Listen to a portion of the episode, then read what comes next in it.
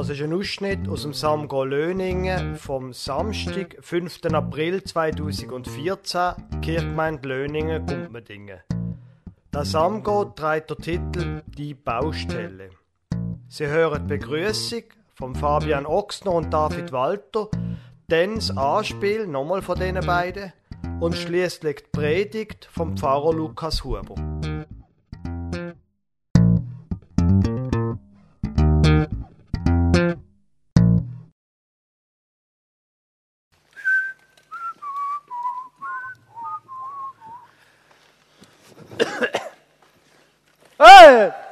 Da jetzt. pass doch auf mit deiner Latte, hoi. Entschuldigung, ich, es ist halt ein bisschen lange.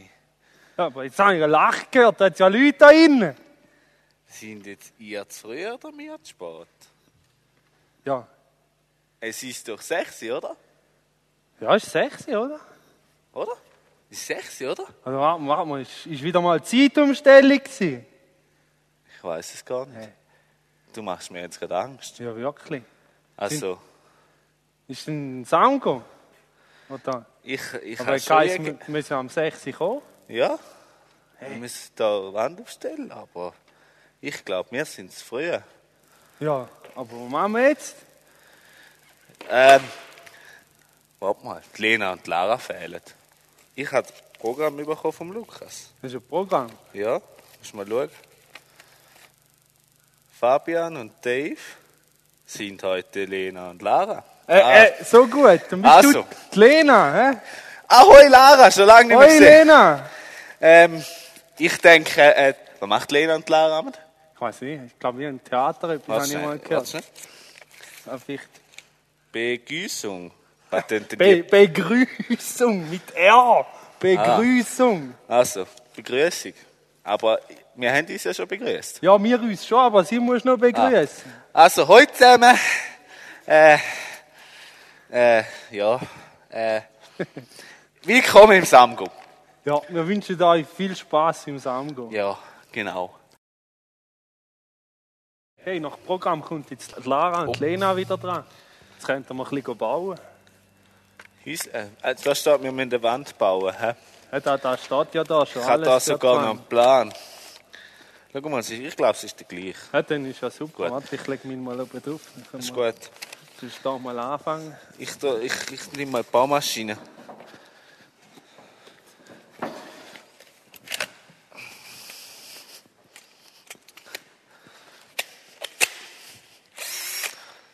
Ah, du tust nageln. Ja, ja, wieso nicht? Geht schneller, oder? So. Gut. Ja, du, du machst du gut. Ich tu das. Sollst äh, mal schauen, wie es ich tu weitergeht? das kontrollieren.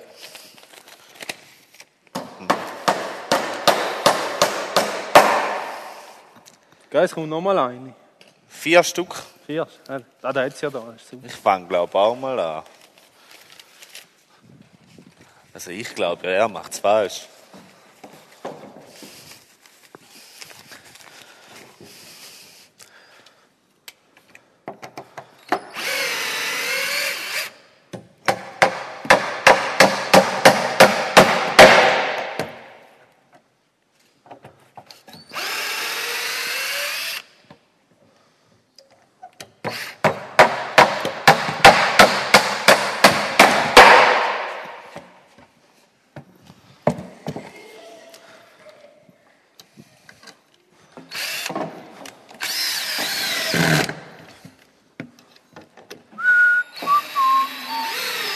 Hey! Jetzt aber, jetzt nimmst nicht du mir meine Wand wieder weg, oder? Nein, weißt du, du baust es falsch.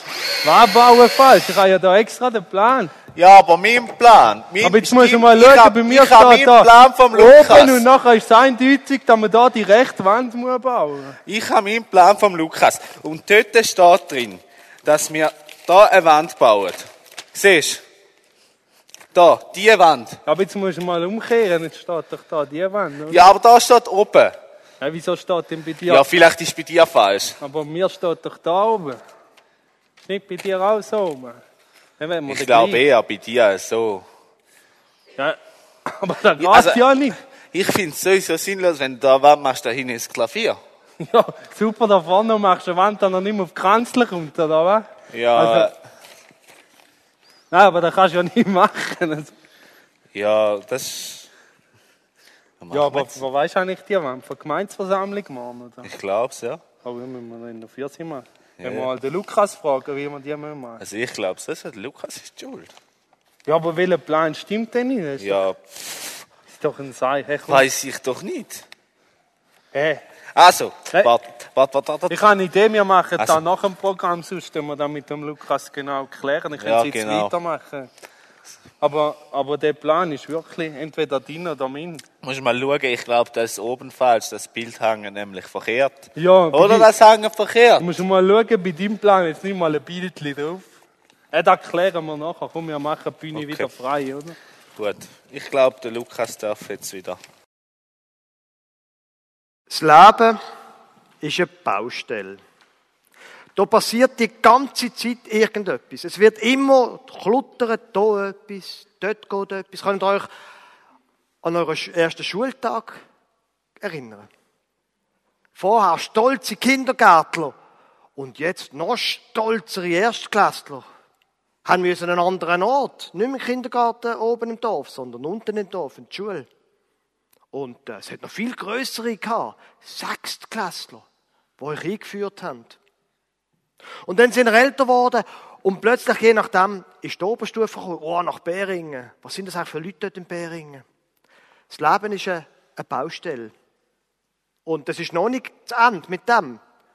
In ein paar Jahren, ja, was willst du eigentlich mal werden mit deinem Leben? Lehrstellenmässig so? Und dann muss ich noch weitermachen. Bekommen wir das Bild. Das Leben ist eine Baustelle.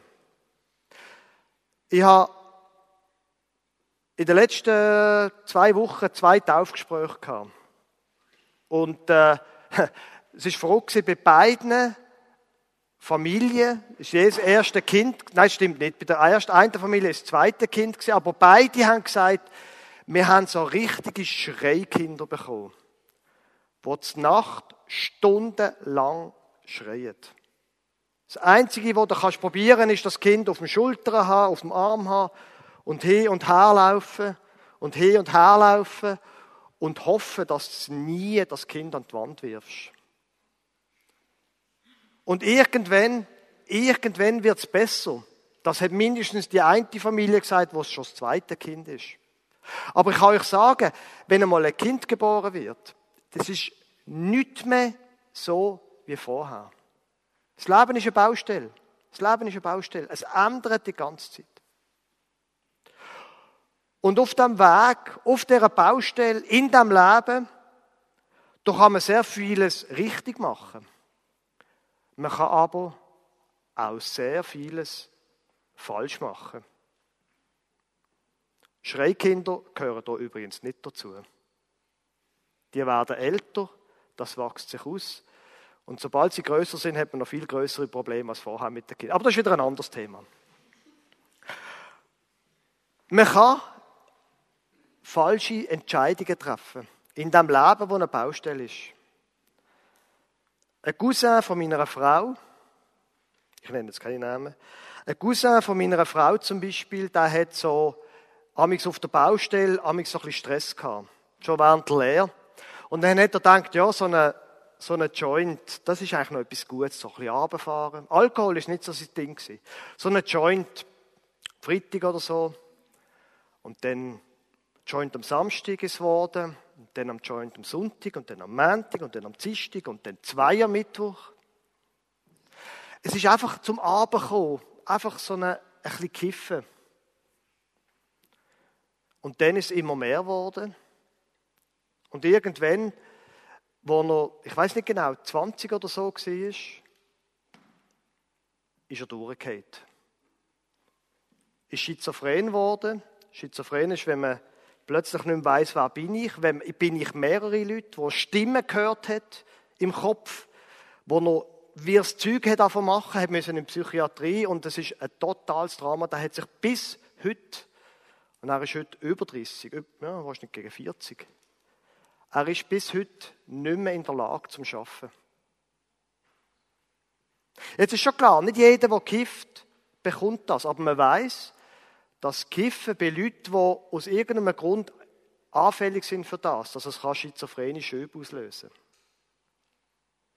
Das ist ein Extrembeispiel. Aber man kann im Leben viel falsch machen. Und die Frage stellt sich, wie macht man es denn, dass man es nicht falsch macht? Gibt es da irgendeinen Plan? Gibt es da irgendwie einen Bauplan, dass einem das Leben gelingt? Dass man dann, wenn man irgendwie mal 80 ist, kann zurückschauen und sagen, hey, so cool, mir ist gut gegangen. Sogar unsere Schreikinder, wir haben sie ausgehalten. Und heute kann ich sogar noch meine Enkel hüten, die auch so Schreikinder sind, und ich kann meine Kinder entlasten. Gibt es so einen, einen Plan? Ich glaube, es gibt so einen. Und der Bauplan, der ist nicht auf einem, einen, auf einem A4-Blatt zum Falten. Der Plan, der ist viel dicker. Der ist so dick ungefähr. Ihr kennt das Buch, die Bibel. Gibt es irgendetwas, wo mir könnte helfen, auf meinem Weg die Baustelle richtig zu bebauen, richtig die Nägel einzuschlagen? Ich lese euch ein paar Vers vor aus dem 119. Psalm. Psalm 119, Vers 26. Ich habe dir meine Pläne erzählt und du hast geantwortet. Nun lehre mich deine Ordnungen.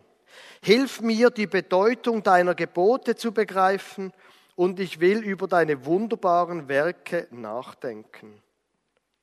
Vor Kummer weine ich, ermutige mich durch dein Wort, bewahre mich davor zu lügen und zu betrügen und lehre mich in deiner Güte dein Gesetz. Ich habe mich entschlossen, treu zu sein und habe mich entschieden, nach deinen Gesetzen zu leben. Ich halte fest an deinen Weisungen.